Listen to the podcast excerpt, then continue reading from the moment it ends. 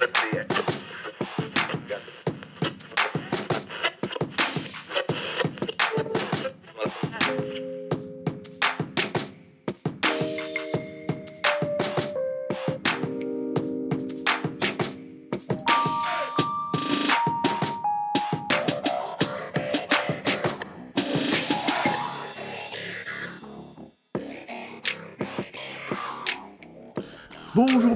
Bienvenue dans ce nouvel épisode de Recosic. C'est l'épisode 1 de la saison 2. Et donc, on va pas changer une formule qui gagne. Donc, on va vous parler de musique que l'on va faire découvrir ou redécouvrir. Et quand je dis on, c'est moi, Arnaud, et mon partenaire dans le crime. Oh, oh. Comme à chaque fois, chacun une reco de Zik, puis un petit truc qui nous a fait réagir, plus ou moins rattaché à la Zik. Et comme l'année passée, et comme l'épisode précédent, ah non, celui de dia 2, euh, on commence avec ta à toi, Auroro, qui est quoi donc ce soir?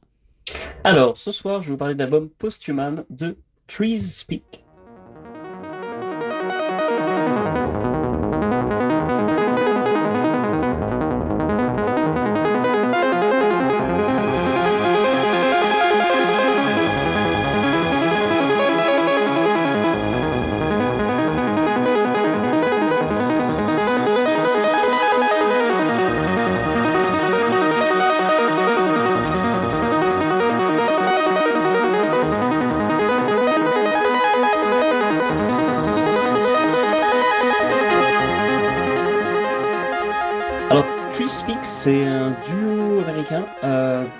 Formé par Daniel Martin Diaz et Damon Diaz, donc possiblement deux frères.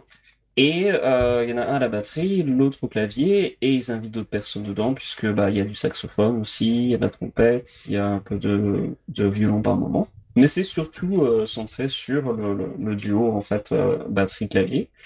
Et c'est un, un groupe en fait qui, qui fait une musique qui pourrait être assimilée à de la musique de films des années 70, mais films de science-fiction, voire parfois un peu film d'horreur. Ouais. Posthuman particulièrement, je dirais que c'est plus le film de science-fiction. Le suivant en fait euh, qu'ils ont sorti aussi cette année, donc qui a un nom à, à rallonge, Vertigo Flows, on va dire pour, euh, pour, pour faire court, mais après il y a, il y a trois lignes de texte. Mais euh, mais donc le, le suivant est plus euh, un peu plus un peu plus film d'horreur, alors que Ouais. celui-là a vraiment un côté très très très très, fi- fi- film de film de science-fiction. C'est des gars en fait qui euh, qui vivent dans un coin de l'Arizona en fait. Donc euh, le, le Tucson, si on en croit leur fiche. Ouais, donc le, le, le, en fait, le, paysage qu'ils ont à côté, voilà, c'est des étendues désertiques et le, lien en fait entre voilà la surface de la la surface d'une planète désolée comme Mars ou comme la, la Lune. Enfin, la Lune c'est pas une planète, mais bon, ouais, dans ce genre d'astre d'astre et euh, le, le décor de, désertique de l'Arizona et se fait de manière assez claire.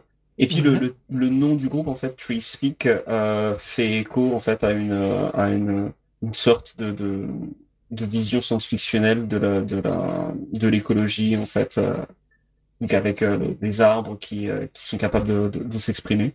Et c'est une musique instrumentale, il y a pas de il y a pas de chant. C'est pour cet album-là une totalité de 16 titres. Et euh, c'est un disque en fait qui, curieusement en fait, pour un disque qui est quand même un petit peu entre plein de plein de choses, en fait, sort sur un album qui s'appelle Soul Jazz Records, donc c'est un, c'est un label de jazz quoi. Et euh, autant le précédent euh, avait un peu plus une couleur jazz, je trouve que c'est pas forcément si présent sur sur cet album-là, euh, puisque bah justement il y a, il y a le côté très voilà voyage en apesanteur. et puis ben le, le lien toujours entre le clavier et la, la batterie qui, qui crée des atmosphères et et des, ouais, des, choses qui sont assez, assez différentes en fait de ce qu'on pourrait s'attendre en fait sur, sur un disque de jazz. C'est un, groupe en fait, quand ils ont sorti le, le disque précédent euh, l'an dernier, ben le, quand j'étais à Londres, en fait, le, le label Soldiers Records, en fait, sont liés au, au, à un disquaire euh, de Londres qui s'appelle Sons of the Universe, qui est un super, vraiment un très très très bon disquaire que je commande énormément. Et, euh, et eux, bien sûr, forcément, ils ont parlé parce que bah, voilà, ils ont signé, ils adoraient ce truc. Et donc, du coup, ils ont fait genre, ah, c'est une défonce. Et j'ai écouté un petit peu les extraits, j'ai fait genre, bah, ok, c'est pas mon trip. Bah, dommage. Et puis, bah, j'ai laissé passer. Mais la pochette était tellement belle que, en fait, l'année suivante, bah, je suis retourné, je fais genre, bon, bah, allez, je vais quand même le mettre dans, euh, ma playlist, et puis bon, bah, on va voir, hein, si ça passe, ça passe, et puis bah, sinon, bah, voilà, je passerai à autre chose. Et j'ai eu un coup de cœur immédiat dessus. C'est vraiment, euh, pour le coup, euh, le Sur fait cet album-là. Alors, bah non, sur le précédent, en fait. précédent. Sur, le- sur le précédent.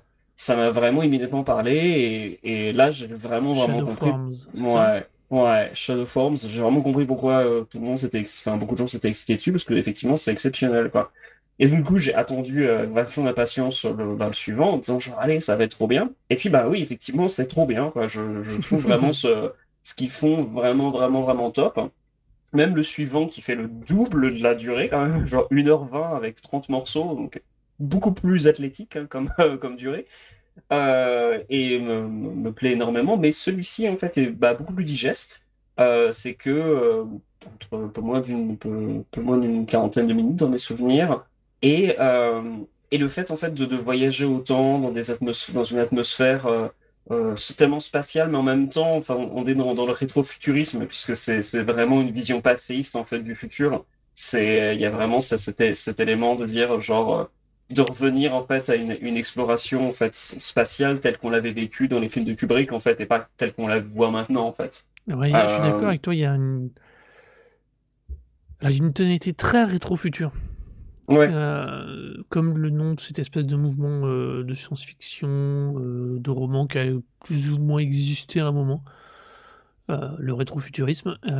Cette espèce, c'est comme du steampunk, mais en version euh, 90, on va dire. Comme si certaines technologies avaient abouti à un autre truc. Ça se voit d'ailleurs aussi énormément dans leur imaginaire graphique. Euh, ils ont une série de posters qui font très techno, cyber, techno, techno-cybernétique, mais option des années 90 avec des blueprints, des waveforms partout, des espèces En de fait- détails. C'est très très étrange. En fait, si tu te rappelles un peu les, les, les, les pochettes, les couvertures pardon de, de vieux euh, bouquins de science-fiction en France, de les Asimov et tout ça, ça ressemble à ça en fait. Ça fait très j'ai lu des années 90. ouais. Exactement, j'ai Ouais, lu ouais, suis années d'accord. 90 pour les, pour les plus vieux. Euh, et si vous étiez, savez pas que vous étiez vieux en, Maintenant, entendant cette référence, bah, vous le savez. Euh, pour les plus jeunes, il faut aller sur Google et aller regarder. J'ai lu à quoi ça ressemblait. Euh, c'est, une vision un peu, ben, vachement passéiste en fait de la science-fiction. On Ouais. fait plus les couvertures comme ça parce que bah ça, bah, ça, ça a son charme, mais c'est, ça, ça met la science-fiction dans un carcan quand même visuel en fait assez, assez précis. Mais en fait, avec eux, ça fonctionne très bien. Alors Euh, le- musicalement, ça fonctionne très très bien. Après, je comprends qu'on puisse pas être fan du style.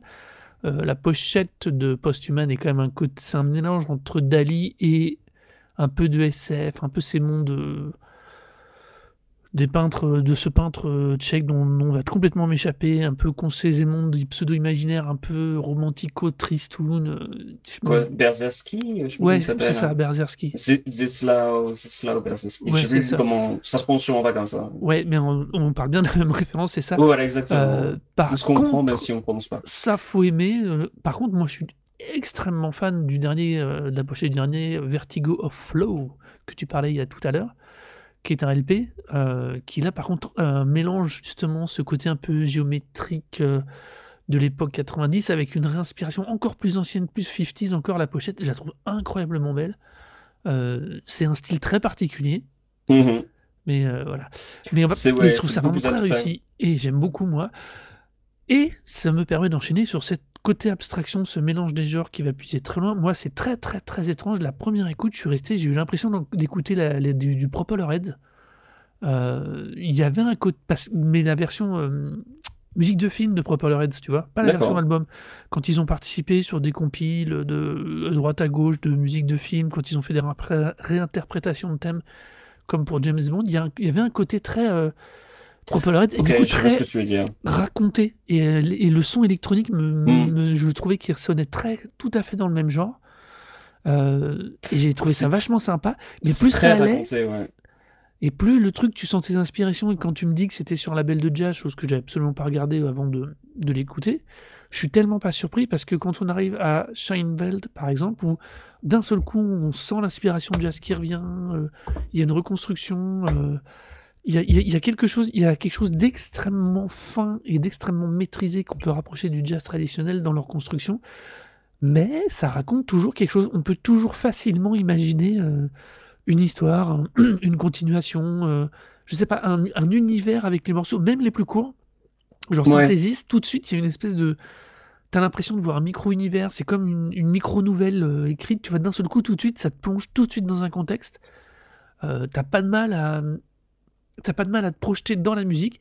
Alors, si t'accroches au style, c'est Ah oui, ça qu'il faut dire. c'est quand même très particulier, bien d'accord. hein.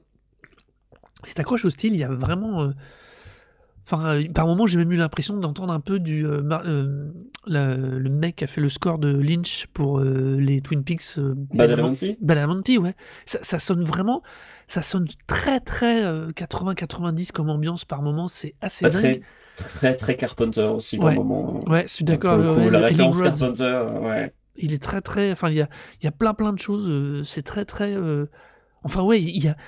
On sent leur amour d'une cinématique dans leur musique et ça c'est absolument moi je, trouve- moi je suis super sensible à ce genre de choses et je Mhm. trouve ça C'est génial. c'est ce que je, c'est ce que je pensais qu'il allait te plaire d'Ozzy. Ouais, J'étais ouais, pas forcément garanti de dire, genre, je suis pas sûr qu'il va forcément plaire à ça. Ah, Mais c'est, c'est totalement, ouais, le- le- la BO de, enfin, l'uni- l'univers des bandes, des, des bandes originales, c'est, la force d'évocation est ouais. géniale. Et moi, je trouve ça génial. Mais, je dis, toujours, ce genre de choses, moi, ça me parle. Parce que je crois que j'ai à peu près la. Je vois super vite toutes les références musicales, euh, visuelles, on va dire, qui pourraient générer. Mais s'il y a quelqu'un qui est un peu moins cinéphile, je ne sais pas si cet électro, parce que je trouve que ça reste quand même plus de l'électro que du jazz, euh, est finalement suffisante, tu vois. Je trouve qu'en en tant que tel, sans le côté évocation fort, je sais pas si euh, c'est suffisamment poussé, suffisamment travaillé pour être, euh, pour être écouté comme ça. Alors, c'est une, impression qui me vient, qui m'est venue à la deuxième écoute, euh, tu vois, pas à la première. C'est Bah, une conclusion, je me suis dit, est-ce que ça tient le choc tout seul? Est-ce Ah que bah, la écoute, force de l'évocation n'est pas suffisante et, et- et n'est pas nécessaire? C'est ça. Ouais, bah écoute, franchement, moi, pour l'avoir écouté ben, quand même pas mal de, de fois, bah, je l'ai en LP, je l'ai mis sur les, sur des grosses enceintes, euh, vraiment avec un, un, son un peu plus massif, en fait, euh, ou en tout cas, euh, à ressortir, là, quand ça, ça, ça vraiment, ça englobe, en fait. Je trouve que j'ai Mhm. j'ai lu, en plus, pas mal, de- pas mal de livres, en fait, ces derniers temps. Je suis beaucoup mis à, à la lecture, à juste à m'asseoir et à ouvrir un bouquin et mettre de la musique derrière, et, et en l'occurrence, Free Speak, ça fonctionne justement parfaitement pour ça, parce que, justement, il y a cette force d'évocation qui je Ouais. trouve est, est- est- devient en fait vraiment presque envahissante. Et c'est d'ailleurs ce qui aussi fait le- la caractéristique de ce disque par rapport, tu disais, le, côté narratif, c'est que je trouve justement que les morceaux, même si pris, comme tu disais, un par un, on peut, on peut voir différentes scènes, il y a toujours un, un lien en fait. On, on- je trouve que c'est un disque en fait, s'il n'a pas forcément un début, une un milieu, une fin en termes narratifs, il y a quand même une, une- une cohésion en fait à travers le disque qui fait que les morceaux s'enchaînent euh, et euh, l'un à l'autre en fait tout devient c'est très assez logique en fait autant musicalement que dans la, progression finalement un peu dramatique du, euh, de- du disque. Oui, En je- revanche, curieusement le, su- le suivant en fait l'a beaucoup moins. C'est beaucoup plus euh, segmenté euh, des, des, des, des, morceaux en fait où tu, tu reconnais en fait des atmosphères beaucoup plus précises de, de morceau en morceau, mais moins en fait hein, euh, sur la, la globalité de l'album, qui fait du coup bah, que du coup c'est plus peut-être plus facile de l'appréhender en fait, euh, d'appréhender le suivant de manière individuelle, parce que du coup tu peux avoir peut-être un peu plus de euh, une conclusion en fait, un début, une fin, une conclusion, euh, enfin pardon, un début, un milieu, une Ouais. fin, euh, pardon, dix milieux, milieu, une fin euh, sur euh, sur un même morceau. Alors que celui-là, en fait, faut, faut plus euh, se plonger, je trouve, dans le disque en lui-même, dans, sa globalité, pour, un peu plus comprendre tout, le- délire. Mais, personnellement, je trouve que ça a vraiment largement la force d'évocation nécessaire pour, pour être. Mais bon, après, ça reste de musique instrumentale, avec une atmosphère particulière, un peu datée, un petit peu, enfin, un peu, un peu, un peu futuriste, mais un peu à l'ancienne. Donc euh, oui, de ce point de vue-là, je comprends très bien que ça passe pas. Pour moi, en fait, c'est c'est le genre de, de, de disque en fait qui s'inscrit un peu dans la même tendance que certains réalisateurs un peu d'horreur qui vont se replonger dans l'esthétique un peu années 80, l'esthétique VHS, ce genre de choses. Ouais. C'est un peu la même euh, la, la même euh, la, la même mouvance, le même mouvement d'idée en fait, de dire genre bah on va faire un truc nouveau, mais en fait on va le faire un peu à l'ancienne, tu vois. donc c'est c'est plus cette esthétique, ce choix esthétique-là, en fait, qui, à mon avis, peut ne, ne, pas convaincre, parce que ben, peut aussi être très bien dans, sa, dans, dans l'existence contemporaine, et, pas vouloir revenir dans, ces trucs un peu, un peu vieillots, ou en tout cas nostalgiques, même si on les a pas forcément nécessairement connus, quoi. Mais là, pour le coup, c'est, je trouve que la, force de vocation est quand même, est quand même très très forte. Ah, moi, je suis d'accord avec toi, et je suis aussi d'accord sur ce sur quoi tu avais démarré. La cohérence du truc, euh, sur cet album-là, en tout cas, parce que j'ai pas écouté les autres, elle est vraiment, euh, non, non, elle est, c'est vraiment impressionnant. Comme malgré le, comme tu disais, ça s'enchaîne, ça s'enchaîne super bien, il y a pas de souci. Comment tu trouves euh, facilement le, l'inspiration, le truc, enfin, comment ça s'enchaîne sans heurts? Tu passes pas d'une ambiance à l'autre, tu as toujours une, une, sensation de continuité qui est super réussie. Ça, ouais, non, non, ça, je suis bien d'accord. Euh, là, je plus sois, c'est clairement. Euh, en tout cas, c'est de l'album-là, même s'il est court, entre nous, il fait quand même que 39 minutes. Il n'y a pas. T'as Tu n'as pas la sensation de passer d'un truc à l'autre de façon. Euh, bah, de façon non, non réaliste, quoi. Mmh. C'est super cohérent, quoi. Et c'est.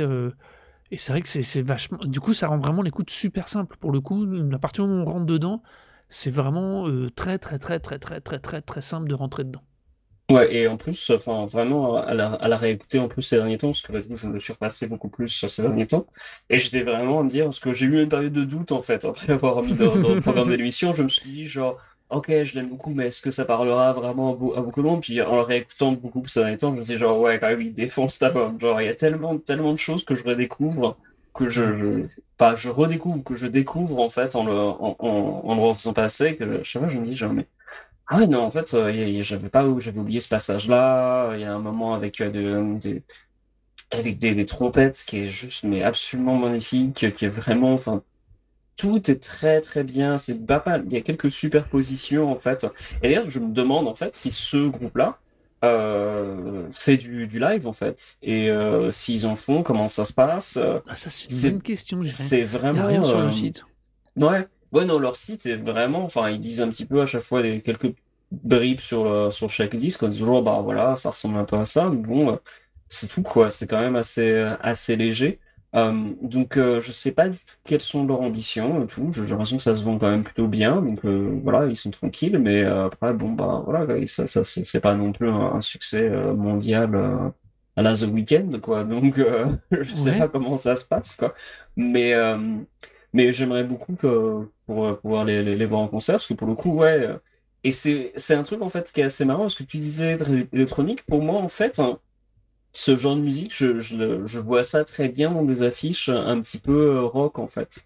Euh, Je le vois dans des affiches très très variées, mais par exemple le Roadburn Festival, qui est un festival qui est plus orienté doom, stoner, ce genre de truc un petit peu psyché en fait, finalement ça passe très bien. Euh, parce que ben c'est assimilé en fait un peu à ce que ce que ce qu'on appelle ce qu'on appelle le krautrock c'est un peu du, c'était une, mouvance en Allemagne du rock psychédélique, donc des groupes comme euh, Cannes, Neu, euh, Amondoul, Faust. Et euh, tous en fait ces trucs-là, en fait, ça, ça Trispic, ça, ça vient en partie de, de ce genre de choses. Et, euh, et en fait, tout ce, tout ce krautrock et compagnie, c'est des choses qui s'adaptent très bien en fait dans les milieux un peu psyché, rock psyché et tout. Donc en fait, s'ils ont vraiment une, capacité, toi tu les vois un peu comme étant électroniques, moi je les vois un peu comme étant entre le jazz, le, rock psyché, euh, et, euh, et, en fait du coup ça les permet de s'adapter à vraiment plein plein plein de milieux différents en fait. Euh, d'ailleurs, et c'est assez marrant d'ailleurs en fait aussi je faisais la réflexion. Aujourd'hui en fait en écoutant un autre disque d'un groupe français s'appelle Vaisseau, qui fait du un espèce de, de doom synthé avec bah, justement un batteur et un clavier et euh, c'est batteur synthé et ça sonne totalement différent. C'est-à-dire que le, avec la même configuration euh, principale, ils ont pas du tout du tout le même style quoi. Alors ah que euh, par là surpris. Ouais, non mais ouais, mais ils en ont même temps, un son euh, ils ont un son super particulier. Quoi. Ouais ouais, c'est c'est quand tu, tu me dis que ce soit enfin moi je, moi clairement je classe en électro parce que comment ça sonne euh, même si, comme je dis, on sent rapidement l'influence technique, la capacité, le, l'orientation, la source jazz, si tu préfères, cachée derrière tout ça. Mm. Euh, je trouve, malgré tout, pour moi, ça reste de l'électro. Par contre, je suis d'accord avec toi, tu le mets avec du doom, du psyché, puis sont même sont, sont, sont revendus, du mouvement même minimaliste. Euh, les premiers morceaux, c'est, moi, je trouve dingo, c'est cette, cette capacité à t'emmener quelque part avec finalement très peu de choses. C'est pour ça que je dis que vraiment euh, Posthuman construit en 39 minutes des univers, mais c'est comme une sorte de multivers. Mais une multivers qui serait vraiment lié, tu vois, tu passerais à chaque fois d'un côté au travers du miroir, mais à chaque fois, il y aurait toujours un petit bout qui resterait, ça fait que tu, tu, sais que tu es dans le même multivers. C'est bizarrement dit. Mais tu vois, c'est ça, le, tu switcherais comme ça, clac, clac, mais sans toujours en gardant un petit bout de quelque chose du précédent. Et, euh, et ça rend l'album super agréable à écouter et super costaud. Mais je dis toujours, moi je m'interroge toujours sur la capacité à, à en faire quelque chose sans les références euh, vraiment très très fortes. quoi. Bah, c'est clair, c'est pas Maître Gibbs, c'est pas Maître Gibbs. Hein, non, tout le monde peut faire de la merde, c'est sûr. Là, on est tous sur du bon, là. non, mais c'est non, je, je, suis bien d'accord. Après, moi, pour moi, la, la, la, musique de manière générale, ça peut jamais être pour tout le monde. Donc, euh, de toute façon, euh, voilà, c'est. Je pense que c'est suffisamment solide en fait pour être écouté comme curiosité et se dire genre bon bah voilà j'ai un truc pas désagréable mais qui ne me mmh parlera pas forcément. Et puis bah aussi pour avoir des, un gros coup de cœur quoi et, euh, et, et se, se, sentir transporté. Mais bon voilà, ça, ça, demande un peu on va dire de la participation. C'est euh, c'est vrai que c'est pas forcément un groupe qui te prend par la main. C'est pas forcément le genre de musique qui va finir vers, vers toi et te dire genre allez viens par ici et puis bah qui va te faire découvrir le truc. C'est ça demande effectivement peut-être un, un, peu euh, parce que comme disait hein, Dali, le surréalisme pour moi c'est exactement aussi le genre de, de, de mouvement artistique qui euh, présente quelque chose et qui dit genre bon bah démerdez-vous avec ça. Quoi. Euh, on n'est pas là pour vous, pour vous l'expliquer, c'est à vous de voir ce que vous voulez dedans, on a fait notre truc, voilà, c'est basta. Et, euh, et pour moi, en fait, Free Speak, c'est un peu la, même, euh, la même chose, c'est-à-dire que c'est pas, pas fait pour être, être facile d'accès, ou en tout cas pour parler à tout le monde. Juste, ça parlera des personnes qui se reconnaîtront dedans, et puis bah, les, autres, bah, écoutez, il y a d'autres choses sur lesquelles vous êtes intéressés, c'est pas, pas mal, quoi. C'est juste que, bah, voilà, ça, ce sera pas pour vous. Et, euh, et en l'occurrence, oui, c'est vrai que, euh, même si, personnellement, moi, je me sens vraiment totalement absorbé, puis en même temps, je suis, je suis dans un, avec euh, ma partenaire qui n'écoute pas et n'aime pas forcément tout ce que je mets comme, comme, comme musique dans, dans la maison, mais là, pour le coup, ça, c'est un disque où à chaque fois, elle me dit genre, c'est quoi? Ah oui, c'est ça. C'est vachement bien quand même. C'est, euh, ça fait partie de ces disques où on, voilà, on, mais parce qu'on partage des références cinématographiques, euh, elle, elle a une passion pour David Bowie, pour certaines choses, et puis bah, une culture britannique aussi, peut-être qui, qui, participe peut-être un petit peu. Hein. C'est signé par hasard, pas par hasard, sur un, label en anglais, peut-être pas pour rien. euh, c'est que malgré tout, malgré que ce soit oui. des qui viennent de Tucson, d'Arizona, euh, bah, en fait, leur, leur, maison spirituelle, elle n'est pas forcément à Tucson, Arizona. Mais, euh, mais donc du coup, voilà, c'est, ça demande peut-être un peu une, une, culture un peu particulière pour forcément non, mais ça peut être aussi le point de départ de cette culture, donc euh, faut pas oui. se, se, sentir forcément dire genre ah bah si je connais pas, je pourrais pas. Ben non, faut bien commencer par quelque chose. Quoi. C'est clair. Mais donc voilà, non, vraiment, je trouve que c'est une, une, écoute. En tout cas, hum, si on est un tout petit peu sensible à la musique de film, c'est une écoute à faire, ne serait-ce ouais. que pour, euh, pour voir. Euh, enfin, c'est vraiment super intéressant. C'est super intéressant. Voilà, donc c'était alors Post-Human. Post-Human. Trees Speak. Speak. pas Peak, parce que si vous tapez Trees Speak, vous allez atterrir à chez Lynch, à Twin Peaks. Oui, c'est pas... Je me suis trompé la première fois, j'ai fait pourquoi il me sort du Twin Peaks, même si oui, j'y ai pensé, mais pourquoi il me sort de Twin Peaks? Ah, Parce que j'ai mal écrit. Donc voilà. Euh, et comme nous évoquions un peu le psychédélique, nous allons donc passer à quelqu'un qui est à la frontière du psychédélique.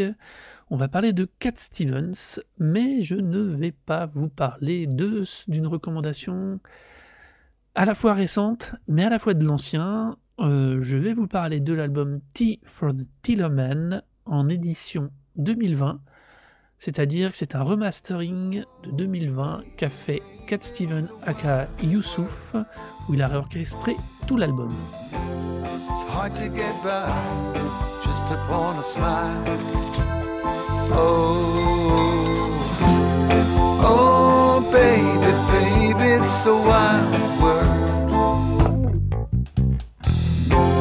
I'll always remember you like a child. I've seen a lot of what the world could do.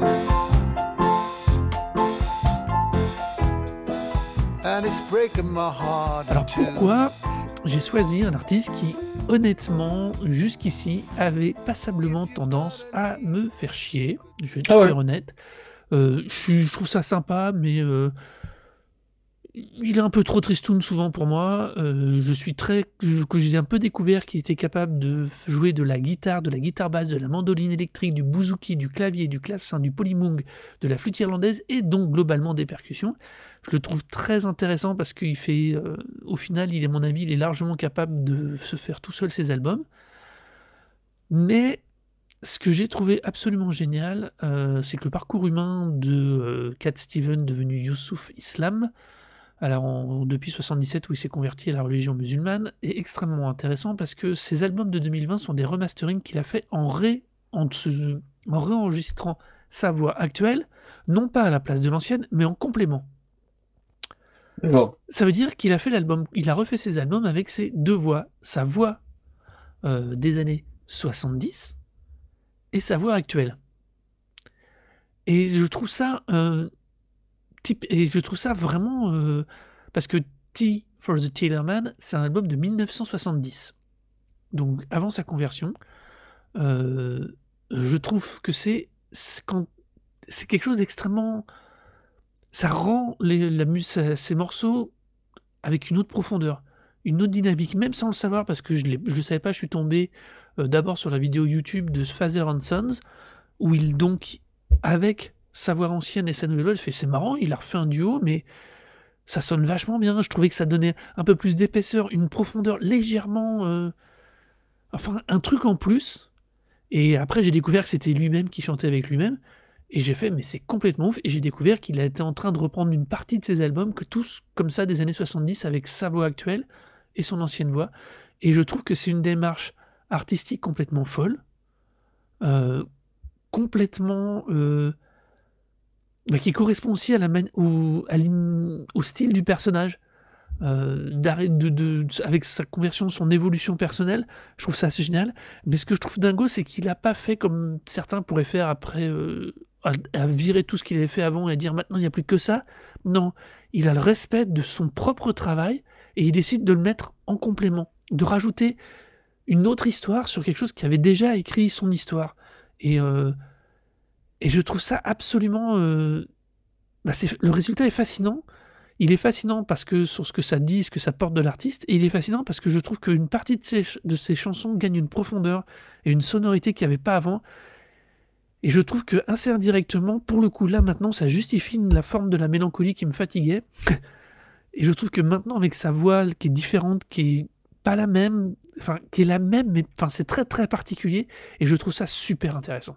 Et je trouve que du coup, c'est un travail d'écoute extrêmement intéressant sans même connaître l'original. Et euh, enfin voilà, du coup, j'étais vraiment fasciné et j'ai écouté l'album.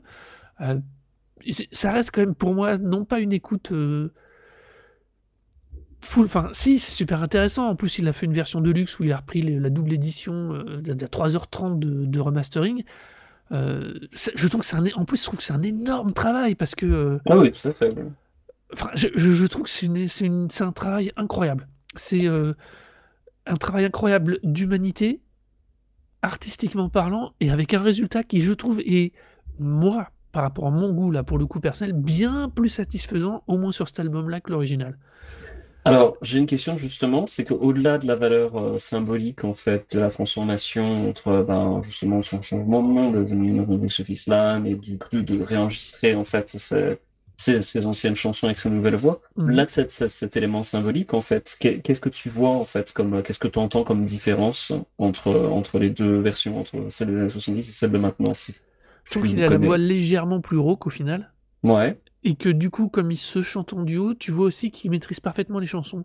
Et il y a des jeux sur le tempo qu'il a pris, parce qu'il a, il a con- même s'il a moins sorti d'albums après 78, il a quand même pas mal continué de tourner euh, sur ses albums et tout en Mhm. concert, euh, ou apparaître dans des festivals à droite à gauche. Et au final, j'ai l'impression que euh, il a le fait qu'il les rechante, il, change, il ajuste son tempo. Lui, euh, il va pas. C'est en ça que je trouve ça génial, c'est qu'il suit pas nécessairement son exactement sa rythmique de l'époque. Et des fois, il, il décale des départs ou il prolonge des voix, sa voix, une sonorité en fin de phrase. Et il y a tout ce jeu. C'est vraiment étonnant parce que c'est un duo. Tu peux pas dire autre chose, tu vois. C'est un vrai Mm. duo. C'est pas un rip-off, c'est pas. C'est un vrai duo. Et du coup, je, vraiment, je trouve qu'au final, c'est vraiment la touche qui manquait pour moi à ces chansons euh, de l'époque, même si euh, les textes sont toujours euh, qualitativement parlant super intéressants, parce que c'était une de ses forces. Mais je trouve que Father and Sons, quand il l'écrit en 70, il, était, il, était, il, avait, euh, il avait quel âge que je te dise pas de conneries Je vais reprendre ça. Il est en 48, il avait euh, 70, euh, il avait 22 ans. Ok? Mm. 22 ans. Il n'était pas père, il n'était pas marié. Quand il ré- rechante là avec sa voix actuelle, entre-temps, il s'est converti, marié, il a deux enfants, je crois.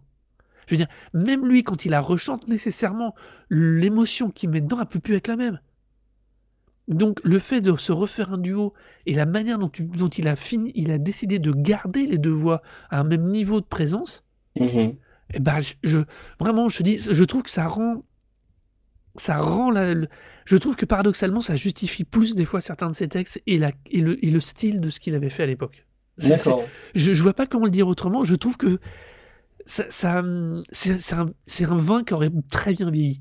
D'accord. Tu sais, c'est ce bon petit vin que tu as trouvé pas cher, que tu as mis à la cave, que genre, tu l'as bien oublié 4-5 ans, tu le ressors, et au final, tu dis putain, ces 4-5 ans lui ont fait du bien. Bah, lui, c'est juste 20 ans, ou 30 ans même d'ailleurs. Euh, et c'est top. Et c'est et et super. Et je trouve qu'en plus, euh, ça rend du coup ce choix de travail, ce, cet angle d'approche sur son propre travail, euh, super intéressant. Et comme je dis, moi je trouve vraiment que pour le coup, les chansons prennent une profondeur qu'elles n'avaient pas.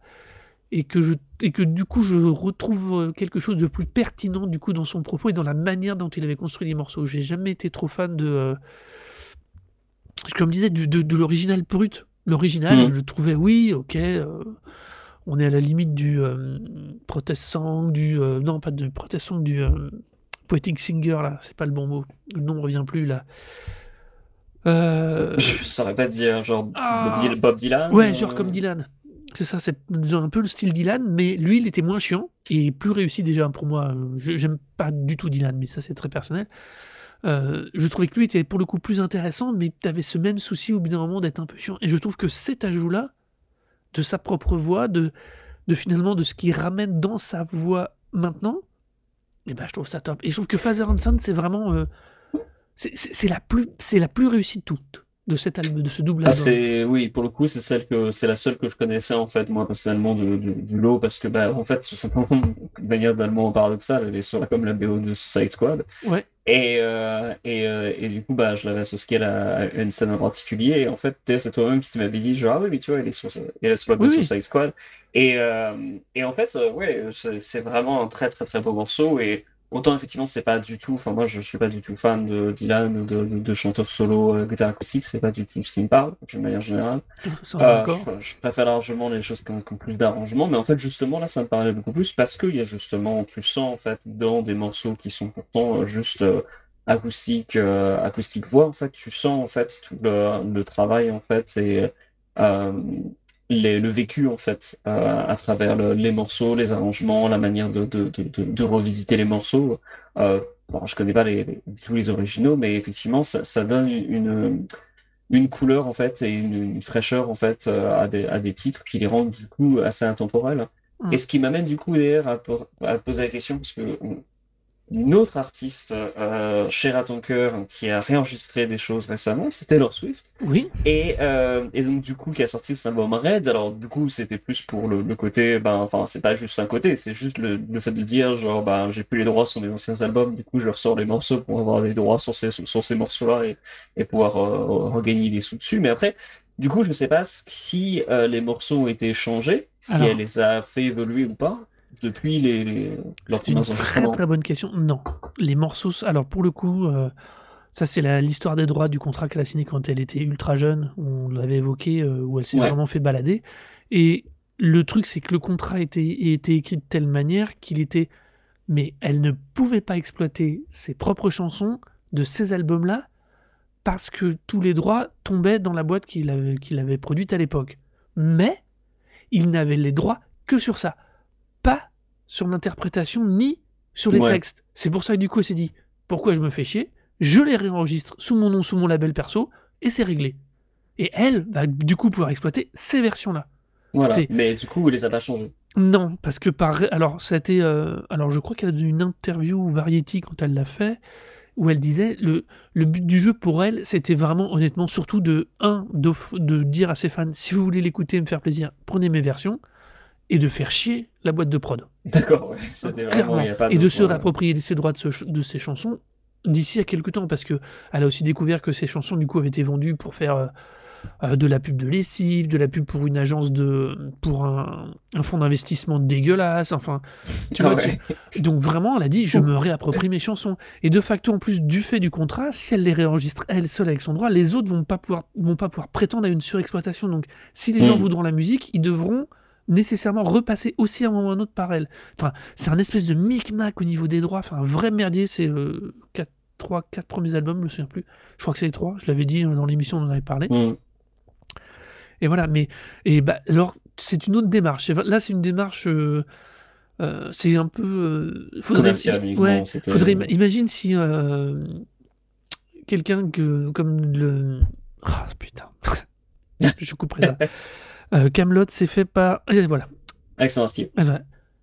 Imagine, c'est comme si Alexandre Astier retournait toutes les premières parties de Camelot suite à son problème de droit qu'il y a eu dessus pour se réapproprier les droits et puis être emmerdé pour sortir ses films. C'est comme si quelqu'un avait fait quelque chose comme ça. Tu vois D'accord, ouais. C'est- C'est c'est la même logique. C'est c'est pas tant pour offrir une nouvelle version que vraiment contrecarrer l'utilisation qui était faite de, de, de ses droits et de, de ses chansons. Quoi.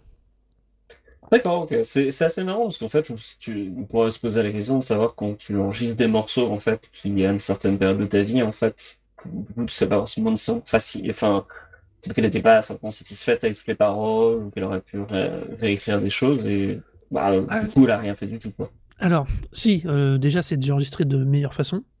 Il y a une légère euh, remastering au sens de dire qu'elle a refait un tout petit post-prod, euh, je sais pas comment on dit, là je vais être nul.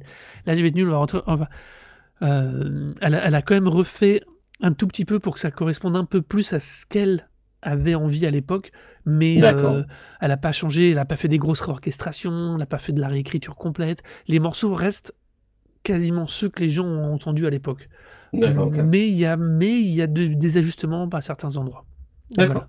Et du coup, Et- pour revenir à Cat Stevens, Oui. euh, du coup, lui, lui, en revanche, c'est totalement différent. D'ailleurs, c'est, je, je Ah me oui, suis rendu c'est- compte en discutant, c'était que c'est pas le morceau and Son, en fait, qui est dans la BO de Suicide Squad, c'est plutôt Wild World, en fait. C'est Wild World, et c'est d'ailleurs c'est marrant que tu en aies reparlé parce qu'en réalité c'est en entendant Wild World que euh, dans, le, en- dans le The Suicide Squad que je me suis dit tiens c'est marrant ça c'est Cat Stevens. Et puis je me dis tiens et je sais pas pourquoi j'en ai parlé avec ma fille parce qu'elle me demandait d'où il sortait et j'ai tapé dans Google et je suis tombé sur Yusuf Cat Stevens Father and Sons la, la fameuse vidéo de YouTube. Et Ouais. c'est comme ça que j'ai découvert qu'il avait remasterisé euh, tout cet album euh, en version de luxe avec des lags dans tous les sens. Enfin c'est c'est je sais pas, il a une démarche actuellement de se revaloriser de façon extrêmement intéressante tout ce qu'il a fait, euh, qui est extrêmement intéressant. Je, on peut ne pas être d'accord avec la manière, mais euh, je trouve qu'un artiste qui fait ça, c'est euh, c'est super intéressant. C'est super Non, intéressant. mais c'est clair, le fait de, de, se réenregistrer lui-même, c'est, quand même, surtout après autant de temps, et puis sur des morceaux qui en plus ont une teneur aussi personnelle, c'est, Mm. c'est effectivement quand même quelque chose d'assez, d'assez unique. Et euh, même si on est fan des, albums, euh, en fait, des albums originaux, je pense que même si ça for- forcément pas donne une version qui donne peut-être une version supérieure, parce que finalement, si on est fan des, des des années 70, peut-être que ça fait un bail qu'on les a connus dans un certain contexte. Mais lui, en fait, ça lui permet de se réapproprier ses morceaux euh, sans que ce soit en fait de la, de la nostalgie, en fait. C'est- que de la bonne nostalgie, j'allais te dire, tu vois. Je trouve que Ouais, c'est une bonne nostalgie. la, c'est de la réévaluation, en fait, plus euh, Ouais. pour moi, en fait. C'est pas tant je regarde vers le passé, c'est je, je, je prends ce que j'ai vécu et en fait, je, je le mets dans le présent. Donc, c'est plus à me dire, genre, bon, bah voilà, c'est comme ça que je suis actuellement. Euh, sans rien changer, euh, je, reste, je reste assez fidèle à moi-même, quoi. J'ai l'impression que c'est ça, en fait, un petit peu le, le message d'ailleurs de, de la carrière du mec, hein, c'est que globalement, même si euh, il est passé par plein de, changements personnels, ça reste quand même un, mec euh, assez droit dans ses bottes, euh, qui, euh, qui, qui, qui a toujours été très fidèle à son, à son, à son image perso, quoi, enfin, à sa, à sa manière de vivre.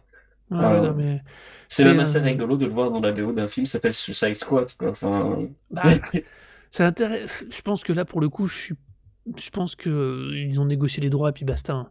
Hein. oui. Euh, après, honnêtement, dans The Suicide Squad, vu euh, le deux, c'est donc le deuxième, ouais, Moi, le deuxième, ouais. euh, vu la tonalité et le style du film, assez paradoxalement, je trouve que c'est, ça, c'est- ça, ça, ça va avec le reste. tu vois, ça va avec le reste de ce film. Il y a une cette espèce de foutage de gueule optimal dans le style, dans la manière de faire. Ce monstre de fin complètement Je- dingo. On dit pas du mal de Starro. Starro est un, un- un grand personnage. Mais je dis pas de mal, au contraire, je trouve ça ouf qu'ils aient été jusqu'au ouais, bout je- pour foutre cette étoile de mer je bleue et rose qui lance d'autres petites euh, étoiles de mer bleue et rose pour capter la tête des mecs. Quoi. Je trouve ça. Mais ça, ça y est, l'image quand l'espèce de foule sur là avec chacun son étoile de mer sur le. C'est tragicomique. C'est. Ouais, ouais, Je m'attendais presque à ce qu'ils se mettent à danser comme Michael Jackson tous, quoi. Ouais, c'est tellement grotesque et enfin moi je trouve qu'il fonctionnait très bien. Je l'ai même vu deux fois en salle, Ouais, hein. Squad. Donc euh, c'est j'ai vraiment pris un très très bon très très bon moment là, en, le- ultra en- en régressif très bon moment. Ouais. Ouais, tout à fait. Et en même temps il y a, il y a quelques petits enfin il y a, y quelques petites touches satiriques euh, suffisamment suffisamment bien bien foutues que Mm. du coup ça ça donne un petit ça relève un petit peu le truc sans être en son changeant grand chose au fait que ça reste quand même un divertissement un peu euh, euh, t'éteins ton cerveau puis t'es tranquille quoi. Euh, Il y a quand même une bonne brochette de, per- de performance assez ouf. quoi. Mm. Donc euh, non, c'est vraiment euh, pour le coup oui, la, fin, le fait que généralement moi les BO de films c'est pas forcément surtout les BO de films où c'est des, des morceaux un peu éparses. Euh, personnellement ça ne faisait pas grand ça fait pas grand chose. Hein. C'était le cas du premier Suicide Squad euh, qui, qui se la joue un peu trop au clip. Euh, bon, c'était pas désagréable à regarder, mais voilà, je n'ai pas retenu grand-chose et encore moins retenu grand-chose des, des morceaux. Alors que bah, quand euh, j'ai écouté le, cet album-là, et ça m'a immédiatement fait penser exactement à, quel- à, à- à- à la scène précise, même si euh, on pourrait se poser la question que de la véracité de ce que je suis en train de dire, puisque je me suis planté du, du nom de morceau au début. Mais bon, mais n'empêche que je me suis vraiment souvenu de la scène. on est sur un objet euh, musical et filmique, du coup, là, qui se, qui se percute dans le bon sens, qui se percute bien. Mais c'est vrai que. alors, par contre, dans le film, c'est pas la version remaster, je sais plus. D'accord, ok. Tu me donnes un doute Si, si, je crois que c'est la version remasterisée, justement. C'est ça qui est intéressant. De- ouais, ouais, si, c'est la version remasterisée. Et, euh, mais donc, je c'est assez paradoxalement pour moi, alors vu que c'est vraiment pas euh, quelqu'un que je suis du tout, c'était une, redécouverte vraiment de, son travail. Et au moins, euh, j'ai pas réécouté tous les albums parce que après le, après le- premier, quand même, j'avais un petit peu. après celui-ci, après Tears of. Ah, je vais pas y arriver ce soir. Après Tea for the Tillerman, je dois t'avouer que euh, quand j'avais voulu enchaîner avec euh, Teaser on the Fire 4, et je suis, petit- je suis à nouveau retombé dans ce que j'aime pas. Mais je trouve vraiment que pour le coup, ça, ça fonctionne bien avec, avec Tea for Tillerman. Vraiment, ça fonctionne parfaitement bien avec cet album-là. Euh, alors, je ne voudrais pas te dire de bêtises, je sais qu'il a continué euh, de refaire des remasters de vieux albums, mais je sais pas les, combien il en a fait au final. Euh, parce que c'est, il en a fait. Je crois qu'il, je crois qu'il vraiment il a repris les quatre, ses quatre premiers albums. euh, Ouais, c'est ça. Remastered. Si, si, si, c'est bien ça. Wild World, c'est bien la version euh, remaster avec double voix qui est sur euh, qui est sur The Suicide Squad. Du coup, j'ai trouvé entre temps. D'accord. Donc voilà, mais c'est, moi, je trouve que c'est une démarche qui qui vaut vraiment le coup d'aller. euh, enfin, c'est- si on a un tout petit peu aimé une fois dans sa vie, euh, quand on était ado, en mode euh, trop dark, trop triste, trop mélancolique, mais trop stylé, euh, parce qu'on aimait Cat Steven à l'époque, c'est le moment de le redécouvrir. c'est l'occasion rêvée de. C'est ta voix d'ami inceste que tu viens de sortir, ça m'a un petit peu désarçonné, mais ok. Mais ouais, bah c'est- Non, mais c'est. Tu, me feras pas. Je me souviens comme. Moi, c'est par quelqu'un qui était un peu comme ça que je l'ai euh, découvert, Cat Steven, et je trouve que ça, ça lui va bien. Après, c'est le style, quoi. Mais euh, il y a un côté poète romantique, bidule, machin, qui va. euh, Enfin, qui, qui va très bien, quoi. D'accord. Cool, bah écoute, euh, franchement, merci pour cette découverte parce que personnellement, c'était pas quelque chose que j'avais vraiment appréhendé. j'avais peut-être dû écouter brièvement et puis moi, ça m'avait pas parlé. Et là, pour le coup, dans cet album, j'ai beaucoup pris, j'ai pris beaucoup plus de plaisir à l'écouter. En plus, je sais que pratiquement une demi-heure, donc euh, c'est vraiment pas euh, un truc qui, qui, qui, te reste trop longtemps dans, dans les pattes euh, jusqu'à devenir un petit peu jusqu'à la, la, nausée. Quoi. Là, c'est pour le coup, c'est vraiment très très rapide. Les morceaux s'enchaînent, l'émotion est là, les, les, compositions sont extrêmement bien foutues. Et puis effectivement, il y a, il y a toujours cet écho en fait qui se crée entre le passé et le présent, qui est, qui est, qui est extrêmement bien, enfin le compromis est vraiment bien trouvé. Donc mmh. merci beaucoup pour ça. C'est. alors, du coup, j'ai la réponse à ma question. Ok, il a, refait un énorme coffret pour les 50 ans de, ses albums. Donc, euh, c'est seulement euh, T for the Tillerman et Mona Bone Jackon. Alors, celui-là, je sais même pas quand est-ce qu'il a enregistré, tu vois. Qu'il a entièrement fait pour leurs 50 ans en édition de luxe avec ses, avec ses remastering et ses réenregistrements de sa voix par-dessus. Voilà. Avec des, un magnifique coffret d'ailleurs en tant qu'objet, il est magnifique. Mais voilà, donc c'est, tu vois, j'ai enfin retrouvé le contexte parce que c'est vrai que je m'étais pas penché du tout sur le pourquoi du comment. Et euh, non, mais vraiment, c'est, euh, non, c'est bien. Donc euh, c'est une, c'est une bonne idée d'aller l'écouter, je pense. Ça peut être extrêmement intéressant. c'était donc Marocco à moi. Euh, nous allons passer au petit truc en plus. Et qu'est-ce donc que ton petit truc en plus, plus ou moins rapproché à la musique, monsieur Ororo? Euh, Mon petit truc en plus, bon, bah, c'est pas très joyeux. C'est le fait que euh, donc Daniel Eck, qui est CEO de Spotify, bah, a causé une petite controverse, un peu petite controverse, puisque il a pris une partie de ses sous-sous, il a investi ça dans une entreprise d'intelligence artificielle pour de l'armement. Donc euh, déjà que Spotify, ça ne paye pas beaucoup les artistes. Euh, les graphiques qu'on qu circulé sur Internet euh, quelques mois euh, montrant les, les, revenus qui étaient reversés à chaque stream. Voilà, c'est un peu risible. Euh, ça, ça faut vraiment être extrêmement connu pour pouvoir avoir gagné de l'argent par streaming. On dit assez, assez souvent que ce soit pas une nouvelle pour personne. Mais, euh, mais là, du coup, euh, le fait que, en plus, le mec dise genre, bon, bah, je prends mes sous et puis je les mets dans, dans, pour, dans le truc moment, c'est pas forcément euh, du meilleur goût. et du coup, ça a causé quelques réactions. Pas énormément, tellement que moi, quand mes amis m'en ont parlé, j'étais même à me douter, en fait, à me dire, genre, mais vraiment, j'ai rien vu passer. Et puis au final, euh, quelques semaines après, j'ai vu effectivement passer un article avec euh, ben, un DJ en particulier, euh, euh, dont le nom m'échappe sur le moment, qui mhm. euh, avait décidé de, de... Oui, c'est Ski Mask, hein. Ski S-K-E-E Mask. Euh, qui décidait du coup de, de, retirer en fait sa musique de Spotify parce que bah, d'une euh, la thune et puis surtout nous disant genre bah ouais mais attends, enfin si euh, le, mec se fait de la, la, la thune sur mon dos pour euh, financer de l'armement enfin j'ai pas spécialement envie de de rester dessus parce que enfin un des gros avantages de Spotify c'est que tout est dessus. Maintenant la manière dont il reverse la thune c'est toujours en fait en fonction de la proportion de personnes de, de personnes qui écoutent. Donc même si t'écoutes pas Beyoncé, au final, euh, le fait d'avoir un, un, compte Spotify, ça permet en fait de payer Beyoncé, puisque ben, ça fait partie de, des streamers qui ramènent le plus. Donc du coup, mhm. forcément, c'est une question de proportion globale par rapport au nombre d'utilisateurs qui euh, permet en fait le paiement des, des, des, plus gros en fait. Donc du coup, même des plus petits artistes en fait contribuent à ça. Euh, personnellement, j'ai de la musique qui est sur Spotify de, de, tu payes Beyoncé euh, voilà, je paye Beyoncé, parce qu'il me dérange pas spécialement de payer Beyoncé. Non, mais, Beyoncé, ça va encore. Voilà, tu payes Maître Gims Gims je paye Maître Gims, ça pour le coup. Euh, là, ah, ça doit faire mal, ça quand même un peu. Voilà, surtout que bon, bah, en temps, il a besoin d'aide, pas de soutien à Valérie, Valérie, Valérie Pécresse.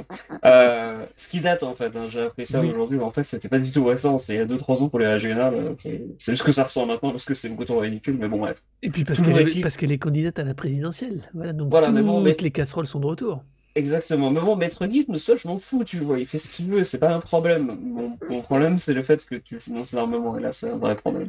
Oui, Donc, parce que il faudrait euh... quand même préciser, hein, quand tu dis financer euh, une société euh, d'armement, machin, c est, c est, on, parle de 100 millions d'euros. C'est pas juste ouais, voilà. filer un pourboire, c'est 100 voilà. millions d'euros hein, pour dans une compagnie spécialisée dans les IA pour la défense, quoi. Euh, 100 millions, quoi. C'est pas un petit investissement qu'il aurait fait par hasard parce qu'il a participé à un groupe. Non, non, 100 millions, tu, tu... je veux bien que Spotify gagne beaucoup d'argent. Mais 100 millions, tu les mets pas là par accident, quoi.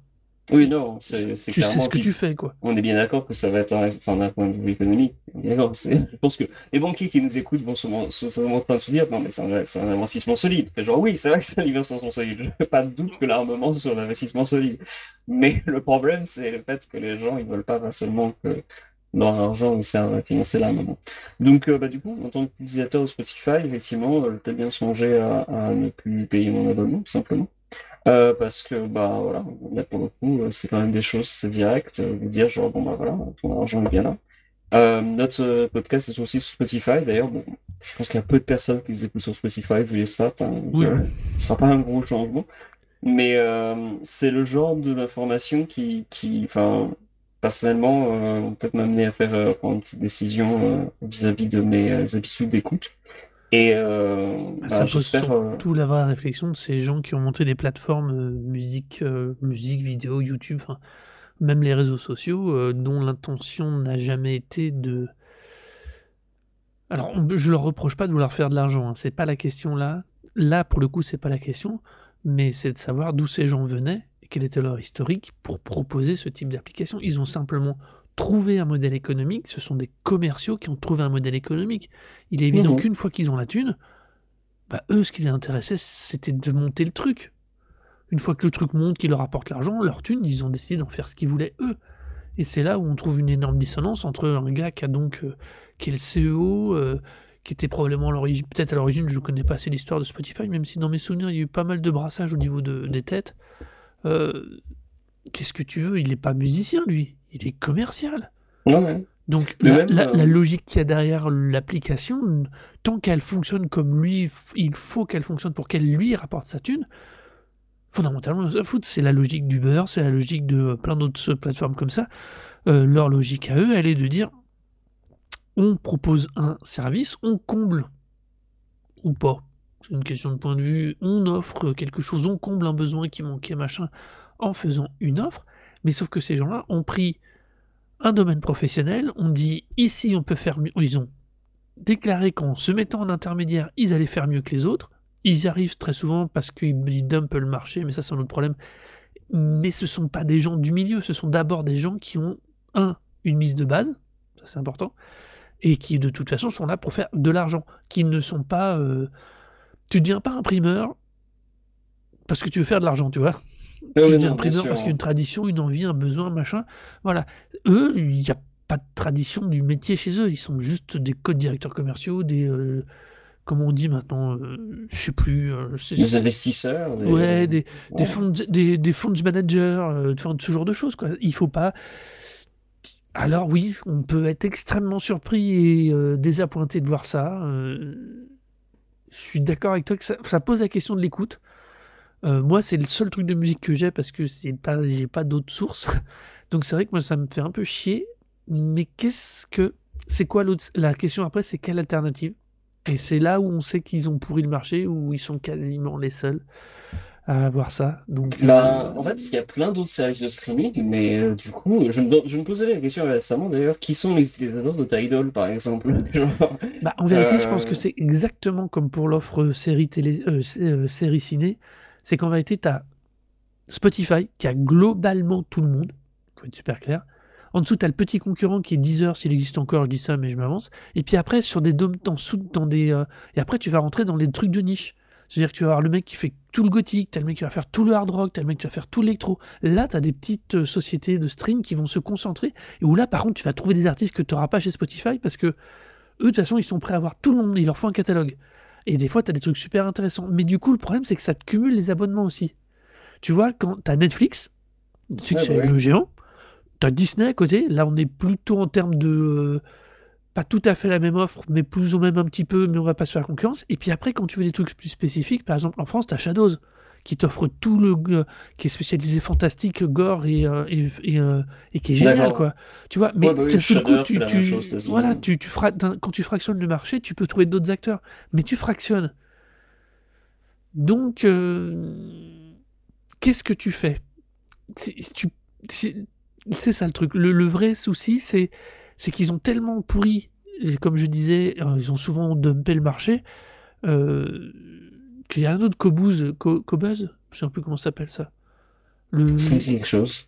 C'est le streaming HD qui avait été racheté par euh, Dr. Ah, Dre ou je sais pas qui, Cobuzz ou, un rappeur quelconque, qui avait essayé de tenter le coup d'offrir une, une offre de qualité et en plus d'offrir en fonction du niveau d'abonnement, un système d'écoute qui était une enceinte HD, je sais plus quoi, euh, pour le qui était connectable du coup avec du bon stream soi-disant de qualité bidule. Pourquoi pas? Mais sauf que ça n'a pas marché parce que, euh, parce que les gens n'ont rien à foutre de ce sur quoi ils écoutent en vérité. Les 90% des gens, ils s'en foutent, ils écoutent ça au casque euh, pour oublier qu'ils sont dans les transports en commun. Ou pour oublier le bordel qu'il y a dans l'open space pour pouvoir se concentrer sur le truc qu'on leur a demandé. Donc, voilà. Et ces gens-là, ils veulent écouter plein de trucs différents. Parce que, voilà, donc c'est vrai que Spotify, les, les guignols qui sont mis à leur tête font n'importe quoi. Mais c'est quoi l'alternative? C'est comment tu construis une alternative?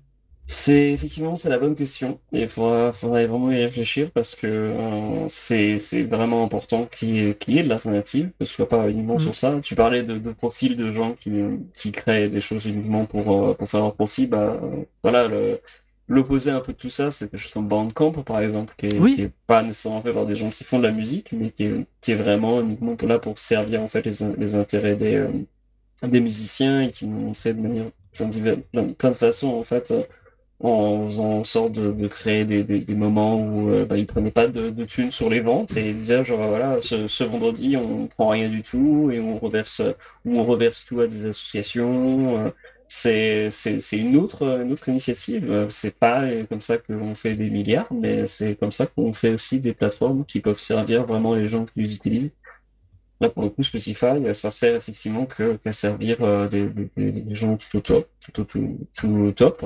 Euh, ou les podcasters. Curieusement, le, podcast, c'est vraiment euh, totalement différent.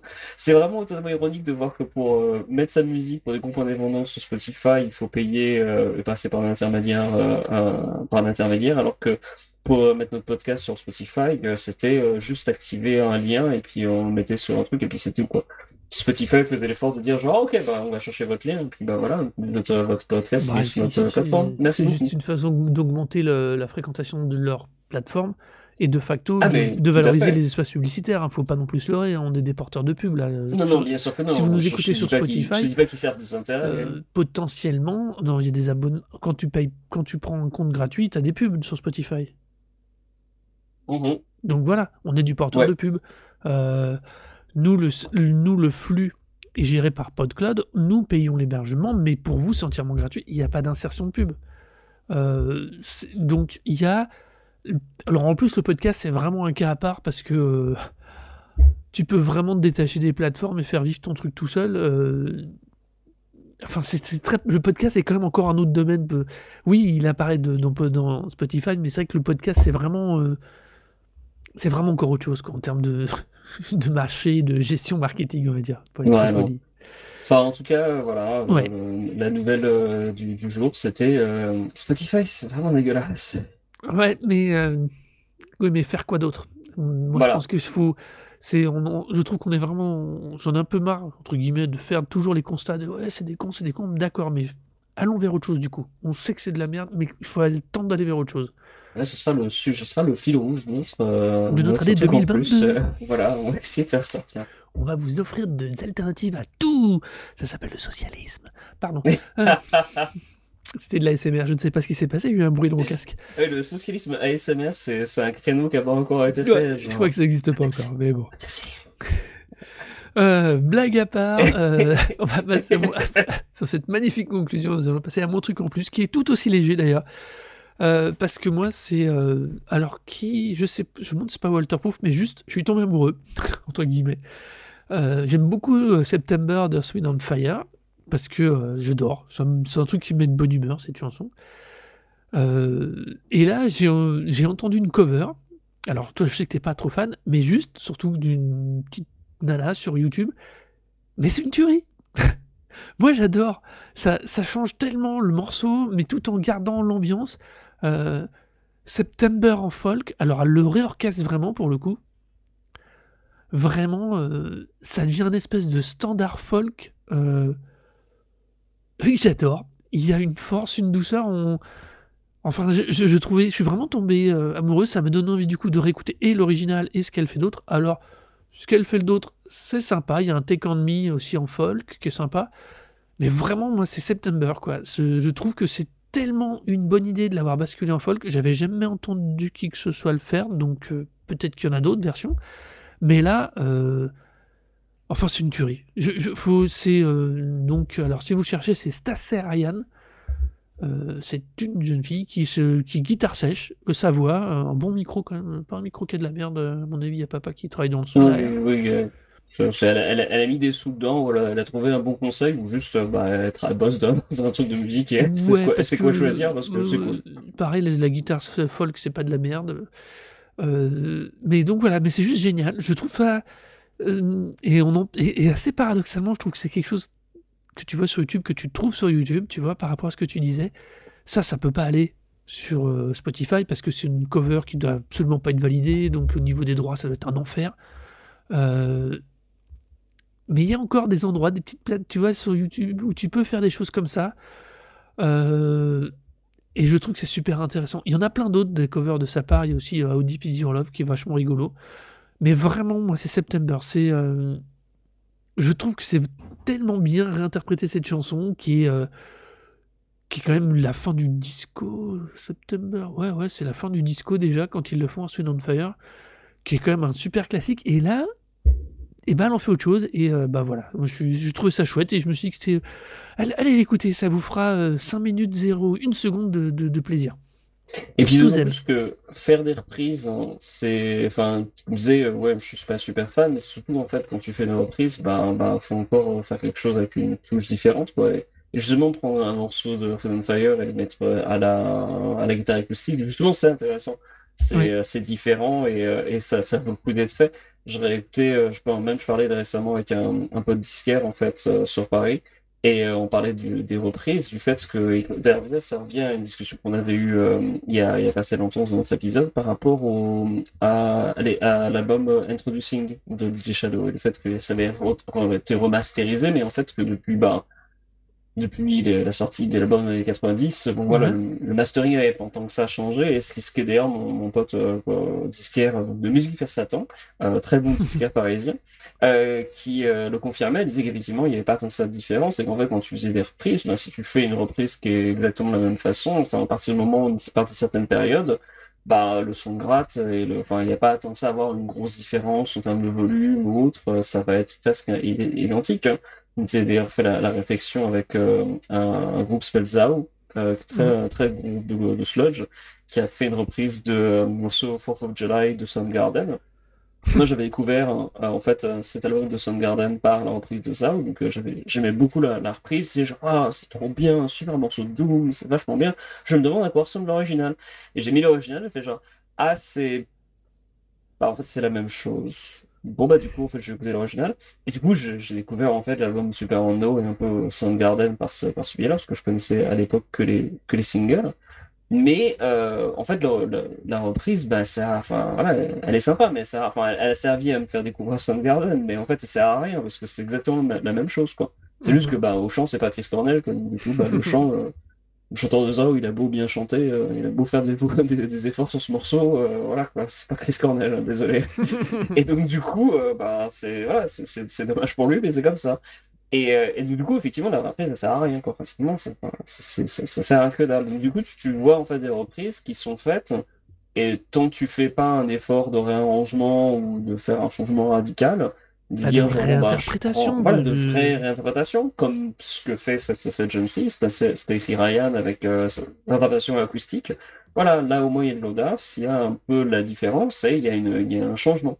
Et bah, là, ça vaut le coup. coup. Là, ça, ça vaut le coup d'être écouté. Et ben, on peut ne pas aimer, mais au moins c'est différent. Et c'est déjà ça de prix. C'est clair. Et donc, euh, c'est nous allons. Et donc nous allons pouvoir finir cet épisode de reprise avec tout plein de reprises et de covers donc au final. On a fini avec plein de, de de remasters, de covers, de reprises, d'évocations. Euh, ce premier épisode de notre saison 2 de 2022, ça va être facile à compter. Euh, on espère qu'il vous aura plu ou pas. Donc vous pouvez nous dire ce que vous en pensez sur le Twitter de l'émission, donc c'est R-E-K-O-Z-I-K. Ou si vous pensez que c'est moi qui dis vraiment trop de conneries, il faut me le dire à moi à R-N-O-D-O-U-C-E-T. Et si c'est moi qui dis trop de la merde ou qui qui n'est pas assez précis. Qui dit des choses sympas, et vous voulez juste le, confirmer, ça fait plaisir. Euh, donc, euh, bah, mon Twitter, c'est h o r o r -O, et euh, le site sur lequel j'écris, c'est DelenDistortion.com, et le top 25 des disques de l'année est publié dessus. Donc, si vous voulez voir ça, vous pouvez. Il y a une jolie playlist, vous pouvez tout écouter. Bon, allez aussi sur Spotify, donc bon, bah, peut-être sera différente après. Mais vous pouvez découvrir tout ça là-dessus. Et je vous rappelle qu'il existe, malgré ce que nous venons de dire sur Spotify, une liste Spotify de toutes nos recos 2021 et que nous allons créer une playlist pour 2022 avec toutes nos recos qui va donc commencer aujourd'hui. Euh, là en même temps, on va vous publier les épisodes, les morceaux de recos sur cette playlist. Sur ce, on vous dit, c'est fini 2021, on est en 2022. Soyez soyeux et à bientôt. Salut, bonne